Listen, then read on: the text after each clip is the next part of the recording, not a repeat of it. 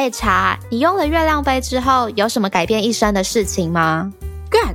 如果我不用的话，我就不会创办驴子杯了哎。不是啦，我说认真的哦，认真的。嗯，就是我的生活不会一直被月经打断吧？像之前如果用卫生棉、卫生棉条，就是大概每三四个小时就要很紧张的去换一次，超麻烦的啊！我现在在用月亮杯，早上放进去，晚上拿出来，一整天都不用换，人生多美好！没错，我们创办的品牌 Newzy Cup 女子杯月亮杯套组开卖啦！现在购买结账输入 SOS 就可以立即享有五五折优惠，优惠价只要一二一零元哦。也太划算了吧！快把优惠码分享给你身边各个有月经的朋友，还不快去搜寻 Newzy Cup 女子杯官方网站 n u z i c u p 点 c o m，让茶跟玉陪伴你进入月亮杯的世界。欢迎来到 s h o t o u Six 无性不谈的性教育小教室性病篇。本集内容由现任台大医院感染科主治医师林冠莹医师监制。如果想要得到更完整的图文资讯，欢迎点击我们放在节目资讯栏中的连结。听节目的同时搭配文章一并服用，能更快接受资讯哦。也欢迎将本集分享给需要的朋友，补足我们在成长过程中稍显不足的性教育吧。好，那我们就废话不多说，快点进入今天的主题吧。Go go。今天的性教育小教室要跟大家介绍的性传染病，大概就是大家最熟悉且常听见的所谓的艾滋病了。所谓的艾滋病，其实是感染了艾滋病毒之后出现的疾病。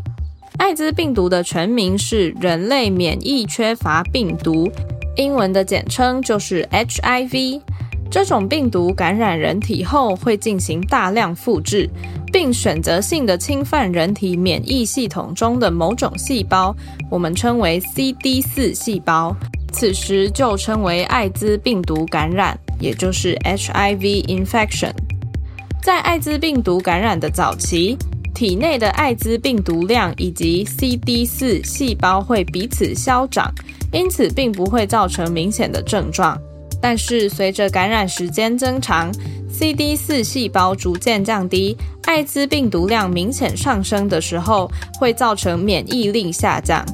原本不会造成疾病的病原体变得有机会感染人体，严重的话更是可能会导致病患死亡。一旦 CD 四细胞少于一定量，或病患出现艾滋病相关感染或肿瘤并发症时，我们便称之为艾滋病，英文简称也就是 AIDS。而它的正确全名是后天免疫缺乏症候群。艾滋病毒主要是透过血液或体液的接触传播，主要传染途径是性行为传染。与艾滋病毒感染者发生口交、肛交、阴道交或其他体液交换的时候，都是有可能会受到感染的。那如果与艾滋病毒感染者共用注射针头、针筒、稀释液等等。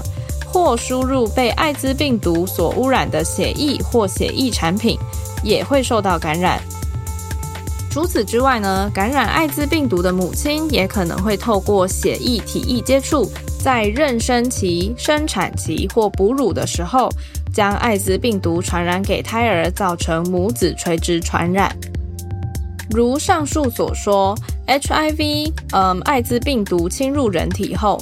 会选择性的侵犯免疫系统中的 CD 四细胞，而这两者的数量会随着时间的进展而有所改变。因此，艾滋病毒感染的病程也是依据这两者之间的数量比例来定义的。接着来说说 HIV 的染病症状，在感染约二到六星期左右，会出现所谓的急性感染期。大约三分之二的病患此时会出现类似感冒的原发性感染症状，包括发烧、淋巴腺肿、喉咙疼痛、皮疹与口腔生殖器溃疡、肌肉关节疼痛、腹泻、呕吐、头痛等症状。不过呢，这些症状通常会在十到十五天内自然好转。病患经常因为症状轻微，或是误以为是一般感冒，而忽略了更严重的可能性。急性感染期的症状消失之后呢，就是潜伏期了。潜伏期指的是感染艾滋病毒后到出现临床症状的这个期间，这个时间可能会长达五到十年，每个病患的情况不一样。而这个时期就是体内艾滋病毒量与 CD 四细胞数量各自消长的时期了。但整体趋势通常会是艾滋病毒量持续上升，而 CD 四细胞逐渐降低。那潜伏期之后来到了就是发病期，也就是 CD 四细胞受到艾滋病毒攻击后减少到一定的数量，这样子免疫系统会变得很弱，无法对抗各种感染或是产生肿瘤。发病期的症状变化非常大，依照感染者的免疫力高低、感染病原体的种类以及影响部位的不同，都会有不同的发病症状。那常见的发病部位呢，则是皮肤黏膜、神经系统、呼吸道、胃肠道、肿瘤等等。那我们应该要如何预防 HIV，也就是艾滋病毒的感染呢？艾滋病毒主要传染途径为性行为嘛，因此安全性行为能够有效避免艾滋病毒的传播。所谓安全的性行为，包含了全程正确使用保险套。避免多重性伴侣或是与不确定过往性经验的人发生性行为，这些都是很重要的。另外，使用成瘾性药物会导致意识模糊下发生不安全性行为，其中使用药物时，如果与他人共用注射针具或是稀释液的话，感染艾滋病毒的可能性又会更高了哦。而确定为艾滋病毒感染的妇女，在怀孕前要尽快接受抗艾滋病毒药物治疗。如果是怀孕中才发现艾滋病毒感染的话，同样需要尽快接受抗艾滋病毒药物的治疗。在产后呢，则会建议避免哺喂母乳。除了上述方式之外，目前已经能够借由药物来预防艾滋病毒感染了。在发生可能会暴露在艾滋病毒的情况之前，我们可以使用两种抗艾滋病毒药物来预防感染，这也就是所谓的铺路前预防性投药，英文简称就是 PrEP。如果是已经发生风险行为后，也可以尽快在七十二小时之内使用三种的抗艾滋病毒药物来预防感染。这就是所谓的铺路后预防性投药，英文简称 PEP。铺路前预防性投药，依照需要时服用方法为：性行为前二到二十四小时服用两颗，距离第一次服药每隔二十四小时服用一颗，直到最后一次性行为后再连续服用两天。不过呢，这些预防措施的使用与追踪，都会建议要到艾滋指定医院咨询有处理经验的医师后再进行，会比较好哟。最后，如果我们不幸感染了嗯 HIV 艾滋病毒的话，有什么治疗求助的管道呢？艾滋病毒感染的诊断为先筛检，再进行确认检验。感染艾滋病毒后，需要经过一段时间。血液才能检查到病毒或抗体反应，那这段时间就是我们所谓的空窗期。一般而言，空窗期大约是艾滋病毒感染后的三到十二周。在空窗期间，不但无法检验出感染，而且症状会不明显。但此时感染者体内的艾滋病毒量相对较高，所以传染力是强的。因此，如果怀疑有感染的可能性，在检验结果确定之前，应该要避免与他人发生不安全性行为，以防止传染。检验艾滋病毒的方法有好几种，包含了抗体检测、抗原抗体复合式检测、病毒核酸检测等等。而每种检验方式可以检测出是否感染的所需时间都不同。当艾滋病毒感染筛检或确认检验结果为阳性的时候，医院会将病患转介至艾滋病指定医疗机构，接受进一步的确诊与治疗。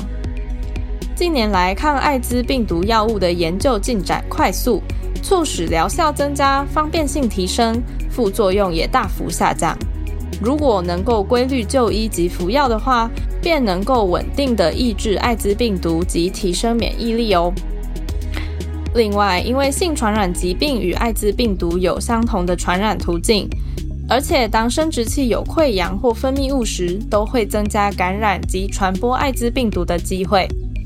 因此，如果是具有感染风险行为或感染其他性传染病的话，例如梅毒、淋病、披菌、菜花以及急性 A 型和新型肝炎等，都会建议要接受艾滋病毒的筛检。最后有个非常非常重要的观念，叫做 U 等于 U，这是一个国际的重要共识。艾滋病毒治疗的进步，使得艾滋病毒感染形同慢性疾病，感染者的寿命与一般人的寿命几乎没有不同哦。而感染者的口水、汗水、尿液、粪便等等，也都不具有传染力的。因此，日常生活中与感染者一起上课、说话、游泳、共餐、洗衣服，这些行为都不会遭到传染。希望大家可以避免将艾滋病病患视为病毒传播者。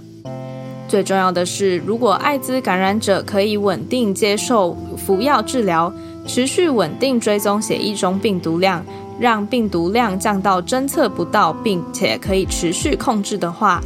就不会经由性行为接触而将艾滋病毒传染给他人了。这就是所谓的 U 等于 U，也就是 undetectable 等于 untransmittable，不会侦测到等于不会传染的意思。